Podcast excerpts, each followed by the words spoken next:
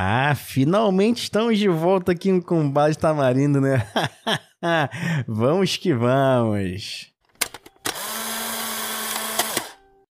É isso aí, galerinha. Eu sou o Lulu e esse é o Bala de Tamarindo, seu podcast que você pode tanto ouvir quanto assistir. E estou muito feliz de voltar a falar com vocês aqui neste canal e também no seu agregador de áudio favorito. Se você estiver escutando, a gente já segue aqui no seu agregador de áudio favorito ou também você segue no YouTube, né? que aí você pode ver minha face. O que, que eu vim comentar com vocês hoje aqui? É o seguinte, claro que eu tô muito tempo sem gravar e eu tô com essa ideia há bastante tempo já, mas é o seguinte, Teve um dia que lançaram o, o Sandman, se eu não me engano, lançando uma sexta-feira, né? E eu acordei animado, falando, pô, vou trabalhar hoje, pá, e vou mais tarde assistir um Sandmanzinho e tal. Só que quando eu abro de manhã o YouTube, né? Tomando café da manhã, abro o YouTube pra ver notícias, essas coisas. Eu abri lá, já tinha review, já tinha veredito, já tinha crítica do do Sandman, né, cara? E o bagulho lançou de madrugada. A galera já tinha visto todos os episódios, já tinha feito vídeo já e já tava na, na, na, no YouTube já pra galera assistir. E eu não sei porque eu fiquei com raiva dessa porra. Eu falei, caralho, dá um tempo pra gente assistir, pelo menos, pra gente ter uma impressão nossa, né? Só que depois eu parei pra pensar e eu meio que entendi que a culpa é nossa dessa porra, entendeu? De acontecer, da gente ficar. Da gente ter esses produtos muito antes, né? A gente não ter tempo de nada, já ter, já ter coisa na internet, já ter. Já review, galera já dando um veredito essas coisas, né? E, cara, que eu parei pensar? É, sempre foi assim, na verdade, né? Só que era um pouco mais difícil pra gente ter esse tipo de coisa. Antigamente, pra gente assistir, pra gente ter um review de alguma coisa, ou a gente tinha que ter uma revista ou um, um jornal, né? Tinha coluna lá de, de cinema que tinha lá os, os pareceres, assim, da galera que assistia, né, do, dos especialistas de cinema. E hoje em dia a gente tem o YouTube para isso. Tem muitos especialistas de cinema aí, muito, muita gente que boa, inclusive. A minha crítica não é nem em cima da, do embasamento, não, porque as críticas são bem embasadas até. O problema, acho que é só que chega muito cedo, né, cara? Mas eu também para pensar que, assim, chega cedo e tal, mas, querendo ou não, eu tô seguindo esses canais, né? Eu sigo vários canais de, de, de crítica de cinema, de série, porque eu tô afim de ouvir a opinião deles. Então, até que ponto é culpa deles, até que ponto é culpa nossa, né? Eu acho que a nossa parcela da culpa, galera que consome esse tipo de conteúdo de crítica, tá em consumir a crítica como forma de guia de consumo. A gente vê a vez a crítica de um filme e a gente fala assim: ah, vamos lá ver a crítica do filme. Se esse cara fala bem, eu vou assistir. Se esse cara fala mal, eu talvez não perca meu tempo assistindo, não. E esse é o nosso grande erro, né? A gente quer tanto otimizar as coisas, ter as coisas mastigadas, que às vezes tem um filme que a gente tá até afim de ver, mas a gente fica meio assim: será que eu vou ver? Será que vale a pena? A gente vê uma crítica, a crítica fala: não, não vale a pena ver, não. É, no caso, você já, com esse crítico, você já se dá bem, eu, por exemplo, eu gosto muito de assistir o Pega Santos, a, a Isabela Boscov, essa galera toda aí, né? Então já, você já meio que concorda com eles em alguns aspectos e você meio que fala assim: ah, vou ouvir a voz dele porque ele meio que faz mais ou menos o meu gosto ali na hora de, de fazer a crítica. Se ele falar que tá bom, tá bom. Se falar que tá ruim, tá ruim. E é isso. E eu acho que esse é o nosso grande pecado. A gente consome muita coisa como guia de consumo, né, cara? E na verdade eles estão fazendo uma crítica lá porque estão analisando o filme. Eles gostam de analisar o filme, é, destrinchar, né? Falar de vários aspectos, de aspecto de, de sensações, de tecnicidades, de falar de ah, o figurino tal funcionou. É, tá condizente com a época que foi passado o filme, esse tipo de coisa. E eu fiquei meio irritado, não sei porque com o Sandman, porque eu queria tanto ver e ter uma opinião assim própria que eu não. Eu não vi os vídeos, obviamente, né? E acabou que eu vi o Sandman e não gostei, né? Não gostei muito, achei muito insosso. Achei que ele tava muito bem feito e tal, mas não me atraiu muito, não.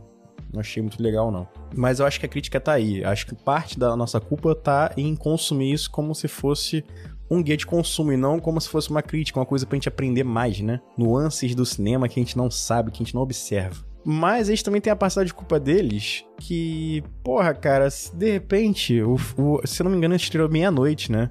O Sandman. Ou se não, se, não sei se estreou de noite na quinta-feira ou se estreou na madrugada da sexta. Tua acorda de manhã já tá cheio de crítica já. Já tem pipoca e nanquim com um vídeo de uma hora falando sobre Sandman e tal. E, cara, eu acho que a culpa também é dessa plataforma que eu tô usando aqui para mostrar o vídeo, que é o YouTube que se você chegar primeiro, claro que vai ter a galera que vai querer ver a opinião primeiro também, né? Usar como guia de consumo, né? Então vai ter aquela galera que quer ver logo, pô, será que alguém já viu e já sabe como é que é e já pode me dar um parecer sobre essa porra? E a galera, porra, fica na, naquela ânsia, né? E acaba que o produtor de conteúdo também, os críticos no caso, eles sentem que precisam estar falando disso no dia que, que foi lançado, na medida do possível, né?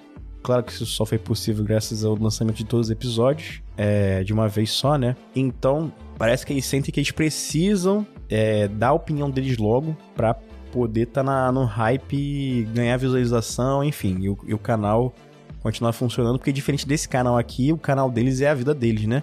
Eles ganham com a AdSense e tal, eles pagam as contas.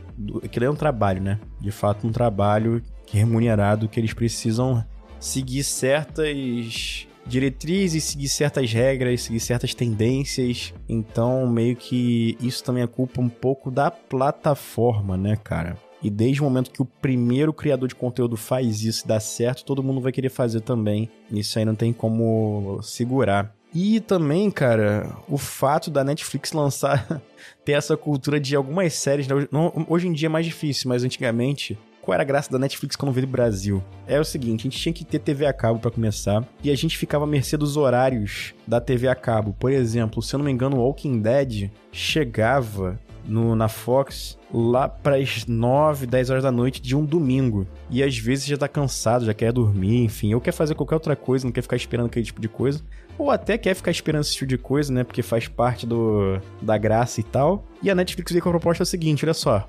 House of Cards, que é uma das séries, uma das principais séries lá do, do início da Netflix. Tá disponível tudo, tudo já para você assistir. Você assiste a hora que você quiser, na ordem que você quiser. Claro que no início ninguém assistia, fazia maratonas ainda. Isso foi uma coisa que foi construída com o tempo.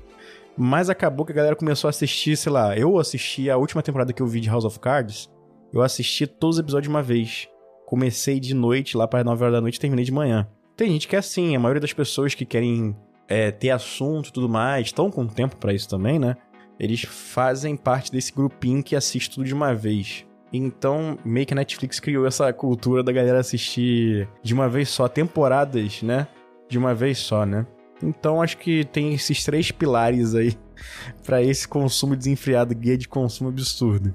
Mas de qualquer forma, o que eu queria também falar aqui para vocês é que não dá para confiar, é, não dá para tratar crítica de cinema como guia de consumo. Por exemplo, tem um filme novo aí da Netflix que é de zumbi, que é com Michael J. Fox, que eu não lembro o nome agora, mas deve, vai aparecer na tela pra vocês o pôster e tal. Que, cara, a galera detonou, falou que é um filme genérico, é um filme feito por algoritmo do, da Netflix, que foi feito para dar certo e tudo mais, para ter mais assinante lá e tudo mais. Eu assisti, cara, me diverti. Me diverti de fato. Não é nada demais mesmo, é um filme bem simples, mas é um filme divertido também. Tem uma história bem coesa ali, nada de absurdo também não. Nada que você fique, ai meu Deus, é uns absurdos que acontecem dentro do, do esperado. Isso que eu quero dizer. Um filme bem divertido. Por outro lado, também Sandman, por exemplo, que o pessoal falou: Nossa, tá muito igual os quadrinhos, vários enquadramentos incríveis. Bela adaptação. Eu achei sem sal, sem sal achei é, chata. Não pretendo assistir a, a segunda temporada, mas é o que eu falo não dá para ter a minha opinião como a opinião de todo mundo, assim, minha opinião prevalece. E também não dá para ter a crítica de cinema assim, o cara é o crítico, ele vai saber melhor do que eu. Não. Cada um sabe de si. A crítica de cinema você tem que encarar como outra coisa. Não pode encarar como, como guia de, de consumo. Você tem que encarar como se fosse algo técnico mesmo, de fato. A pessoa tá vendo como a história foi construída, qual o desenvolvimento de personagens e tudo mais. A gente gosta desse tipo de coisa também, mas a gente não tem conhecimento profundo nisso, né? Então, acho que a gente tem que assistir o que a gente tá afim de assistir. Deixa eu pensar outras coisas que eu assisti também que eu gostei pra caramba. Deixa eu pensar. Ah, tem um filme do Sylvester Stallone, O Samaritano, que, cara, é um filme que ele tem aquela estética, nem estética, ele tem o clima de, de filmes dos anos 90, sabe? Bom também de assistir. Né? Não vai perder muito tempo, teu tempo, não. É bem bobo, na verdade, né? Mas é legalzinho, bem divertidinho. Tem muita cara daqueles heróis que você fazia um filme só pra acabar ali, entendeu? Muito legal também. Essa série Anéis do Poder do Senhor dos Anéis tá boa demais, tá surpreendente. Prime Video acertou mais uma vez aí. Essa série tá absurda, tô gostando muito, apesar de não ser um hardcore do, Seus Anéis, não li livros. É, só sei. O que eu sei é de filme e também de alguns jogos também, nada demais. Eu tô curtindo muito, curtindo muito mesmo. Então nem tô muito ligado muito nessas críticas aí dos elfos, da Gal Galadriel. Não tô. Não me pegou muito, não. Não sei se tem razão, se tem embasamento ou não. Enfim, no final das contas eu tô me divertindo também assistindo. E She-Hulk, que o pessoal tá se divertindo também, achando maneiro, eu tô achando um porre. Eu tô achando bem insossa, sabe? Parece que nada acontece direito.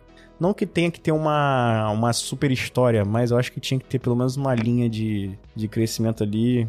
Enfim, mas também pode ser só uma coisa que não me agrade, entendeu? Que a galera tá gostando. E no final não tá tão ruim. Não tá tão ruim. Só acho sei lá, acho sem graça. Não sei, acho, acho muito bobo. Acho o humor da Marvel muito bobo. Humor que não me pega. Mas no geral eu tô curtindo. Assim, as coisas que estão saindo. Mas no final, se tiver fim de ver, assista. Vá com a sua vontade de assistir o filme, mesmo que seja ruim. Experiências ruins também fazem parte da, da vida. E experiências ruins fazem a gente, a gente aprender, né? Então é isso. Acho que a gente tem que ver com nossos próprios olhos para ter nossa opinião também. Isso vale para tudo, tá? Eu quero dizer. Você, a gente tem que, tem que ir com nossos próprios olhos. Não pode ficar tapado, como se fosse simples, as coisas fossem. Enfim. Falando pra caralho aqui. Perdendo o jeito com base tamarindo, né? Mas vamos recuperando com o tempo. se você gostou desse vídeo, deixa o seu like aqui no YouTube, tá bom? Porque toda terça-feira tem mais Cast, toda quinta-feira tem bala de tamarindo aqui no YouTube.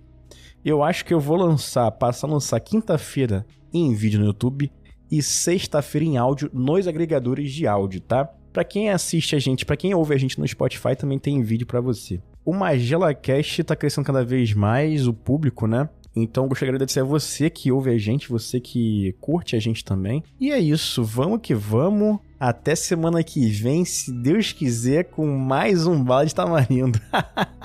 Valeu, galerinha. Vamos que vamos. Boa semana para vocês. Bom final de semana para vocês. Muito obrigado.